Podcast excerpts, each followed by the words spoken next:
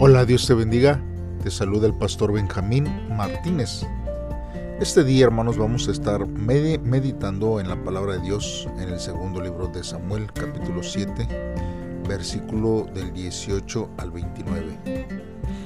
Como título, hermanos, este devocional lleva petición de esperanza.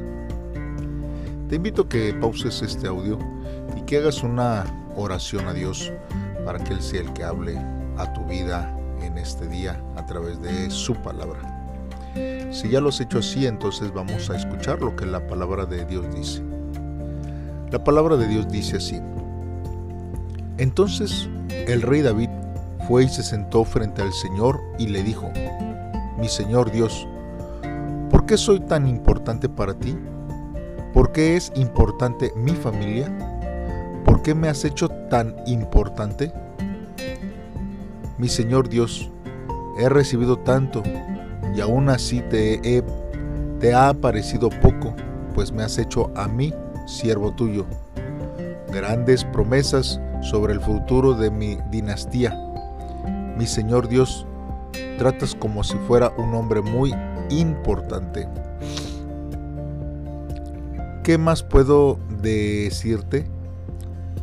Mi Señor Dios, Tú sabes que yo soy, soy un siervo. Toda esta grandeza es obra tuya, porque así lo quisiste y en cumplimiento de tu palabra, y lo has revelado a tu siervo. Mi Señor Dios, por eso eres tan grande. Todo lo que hemos escuchado con nuestros propios oídos nos lleva a una sola conclusión. Tú eres el único Dios y no existe nadie como tú. ¿Qué otra nación en la tierra es como tu pueblo Israel? Tú lo salvaste para hacerlo tu pueblo e hiciste que tu nombre se conociera al hacer por tu pueblo prodigios y maravillas. Tú expulsaste a las naciones y sus dioses delante de tu pueblo que rescataste de Egipto. Señor, tú mismo te convertiste en Dios de Israel y lo hiciste tu pueblo. Israel es por siempre tu pueblo y tú eres su Dios. Ahora, mi Señor Dios, confirma para siempre tu promesa con respecto a mí, tu siervo, y a mi dinastía, haz conforme a todo lo que has dicho. Entonces tu nombre recibirá honor por siempre y el pueblo dirá, el Señor Dios Todopoderoso reina sobre Israel que la dinastía de tu siervo David siga fuerte a tu servicio.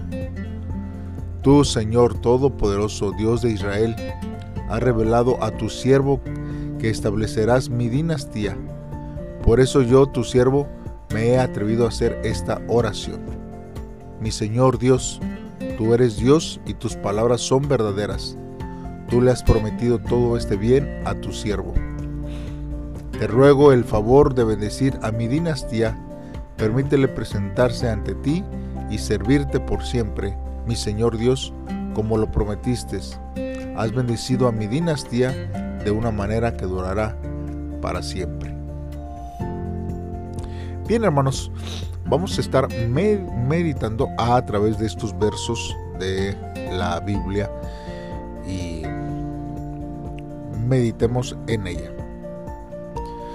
Aquí, hermanos, en estos versos, nosotros vemos que David, hermanos, reconoce primeramente la soberanía de Dios. Él reconoció la gracia inmerecida de, de Dios. Cuando nosotros vemos, hermanos, en la reina va a leer el versículo 18. Dice, oh Señor Jehová, ¿quién soy yo y quién es mi casa para que me hayas traído aquí? Hermanos, David no se consideraba merecedor de las bendiciones de Dios. La pregunta de David demuestra su tremenda admiración hacia un Dios que actuaba con gracia hacia él. Toda persona que ha experimentado la salvación que Dios provee, hermanos, también se pregunta maravillada como David lo hizo. Pues él dijo, ¿quién soy yo para que Dios tenga misericordia de mí? María, hermanos, alabó a Dios porque había mirado la bajeza de su sierva, cuando lo vemos en Lucas capítulo 1, versículo 48.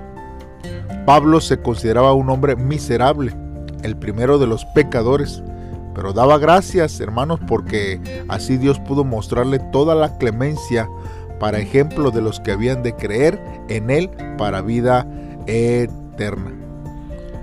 Martín Lutero decía que nadie se consideraba a sí mismo miserable que no sea espiritual.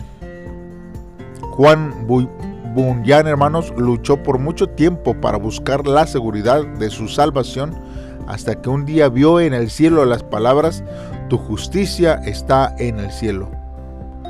Bunyan, hermanos, comprendió que su justicia se encontraba en Cristo y no en sí mismo. Se sintió como los hombres ricos que visten andrajos y que no llevan ni un centavo en la bolsa, pero que saben que en su casa tienen un cofre lleno de dinero. Era, hermanos, inmerecido todo lo que David había llegado a obtener. Era mucho más inmerecido él que Dios, hermanos, le hubiese revelado su promesa en cuanto a su linaje. Toda persona que ha sentido, hermanos, el llamado de Dios, se da cuenta de la maravillosa gracia de Dios, hermanos, que derrama hacia cada uno de los, de los corazones. Nosotros qué tan agradecidos podemos nosotros estar. Si usted cree que se ha merecido la salvación y la gracia de parte de Dios para su vida, hermanos, no es así. Usted está equivocado. Solamente, hermanos, la gracia de Dios ha sido, hermanos, por la misericordia, no porque nosotros lo merezcamos o porque nosotros podamos ser tan buenos. Dios, hermanos, siempre mira en nuestros corazones. Ahora bien, hermanos, David reconoció que Dios conocía cada aspecto de su vida. Pues él sigue diciendo aquí que él conoce a su siervo. David, hermanos, expresó este sentimiento del conocimiento divino de cada aspecto de su vida. Y esto, hermanos, él lo plasmó en el Salmo 139. Pues este, hermanos, es una expresión preciosa del conocimiento divino de cada vida y de la presencia divina que precede y procede a cada movimiento del ser humano. David, hermanos, se deleitaba en contemplar la presencia de Dios en cada aspecto de su vida. El conocimiento divino de cada aspecto de su vida era un conocimiento que maravillaba a David. Tal es el corazón de los hijos de Dios y quienes se maravillan del conocimiento de Dios de cada aspecto de sus vidas. Nosotros vemos también, hermanos, que David reconoció y confesó la grandeza absoluta de Dios. Por tanto, él dijo, tú eres grande, oh Jehová, Dios, porque no hay nadie como tú, ni hay Dios aparte de ti. David, hermanos, era rey sobre una nación y dueño de muchas riquezas. Pero para David lo que realmente era grande, hermanos, era su Dios. En el Salmo 23 nosotros vemos que David declaró que el tener a Dios como su pastor era todo lo que necesitaba. Si Dios era su pastor, nada le, le faltaría. No era su poder, ni su riqueza, ni su fama lo que llenaba su vida, sino la grandeza de Dios. Jonathan Edwards eh, fue, hermanos, quien quien dijo eh, que fue un instrumento del gran avivamiento que tuvo lugar en los Estados Unidos en los eh, de América, hermanos. Nosotros vemos que esto fue a este acontecimiento fue, hermanos, en el siglo XVIII aproximadamente. Y es que, hermanos, tuvo un despertar, hermanos, en sus corazones cuando leyeron primera de Timoteo 1:17 que dice, honor y gloria para el Rey eterno que vive para siempre y que nadie ha visto. Honor y gloria para siempre al Dios único, así sea. Vemos igual, hermanos, que David reconoció la relación especial del pueblo de Israel que también hermanos era una relación de gracia inmerecida. No había otra nación como Israel. una nación rescatada por Dios para glorificarse en ella, establecido como pueblo de Dios para siempre. David, hermanos, había comenzado sintiéndose ofendido porque Dios habitaba en una tienda. Ahora se siente humillado al reconocer la grandeza de Dios y se siente la necesidad de suplicar a Dios que continúe afirmando su casa. David termina pidiendo, hermanos, la bendición de Dios para su casa o su reinado o su descendencia. David, hermanos, aprendió bien la lección de la soberanía de Dios. Así lo, de, lo testificaría en los salmos. En el Salmo 103, más que ningún otro salmo, se expresa, hermanos, el significado de la eterna soberanía y misericordia de Dios y la condición finita e inútil del hombre.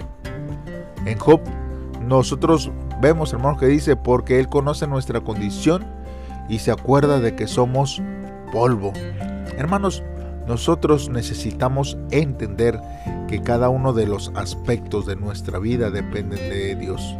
No somos más, hermanos, que simplemente hombres redimidos por la gracia de Dios para nuestra vida.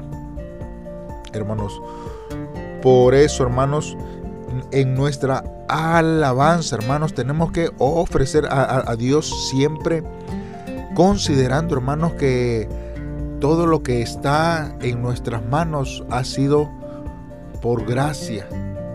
Todo lo que usted y yo tenemos en nuestras manos, en nuestra propiedad, no ha sido, hermanos, porque nosotros somos muy buenos, sino simplemente, hermanos, porque Dios nos ha dado la oportunidad de tener salud, las fuerzas para poder vivir eh, siempre eh, confiando en el poder de Dios. Si usted cree que todo lo que usted tiene ha sido por sus fuerzas, por la destreza, por la inteligencia que usted tiene, aún hermanos la inteligencia la da Dios, aún la destreza la da Dios, la salud la da Dios. Así que nosotros, hermanos, tenemos que estar siempre reconociendo la grandeza de Dios sobre nuestra vida y la oportunidad que Él nos da, hermanos, de vivirlo. Porque nosotros tenemos, hermanos, que acercarnos a Dios siempre. Si usted le pide a Dios sabiduría, Él se la va a dar. Si usted le pide fuerzas, Él se les va a dar. Si usted le pide sanidad a Dios, Él se la va a dar. Tenemos que confiar, hermanos, siempre en la fidelidad de Dios en todo tiempo de nuestra vida. David lo hizo y mire, Dios le bendijo y no solamente a él, sino a su descendencia que eh, nosotros vemos en la, en la Biblia cómo prosperó de una gran manera. Oremos a Dios en esta hora. Padre, te damos gracias por tu misericordia, por tu bondad, Señor, que tú das hacia nuestra vida. Señor, gracias por concedernos la gracia y bendición que no merecíamos, Señor.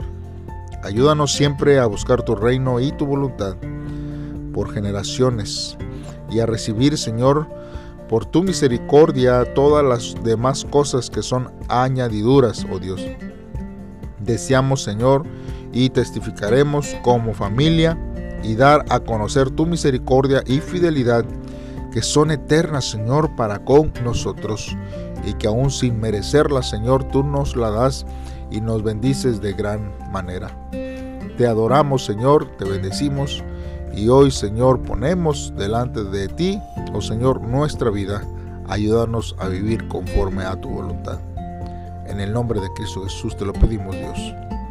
Amén. Muy bien hermano, pues entonces vamos a eh, esperar que el día de mañana podamos meditar juntos nuevamente la palabra de Dios.